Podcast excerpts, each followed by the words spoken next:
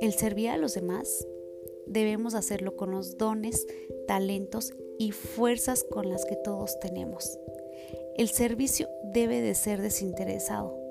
No debemos esperar ningún tipo de agradecimiento porque tal vez posiblemente seremos defraudados. Hoy comprendí que no quiero ser una vendedora más del montón. Estoy convencida que venimos con un propósito más grande que trabajar y pagar deudas. Y si en el trayecto tengo que perder mucho dinero, estoy dispuesta a pagar el precio. Porque en todo este tiempo he encontrado a gente no tan buena, pero también a muchísima gente estupenda, quienes me han enseñado que nadie puede encontrarle sentido a su vida a través del egoísmo y la mezquidad. Yo no tengo negocio, tengo muchos más que tal vez tú no sepas. Y mi negocio es cobrarte, pero antes que eso, mi negocio es servirte. Y en la medida en la que te sirvo, lo demás viene por añadiduría.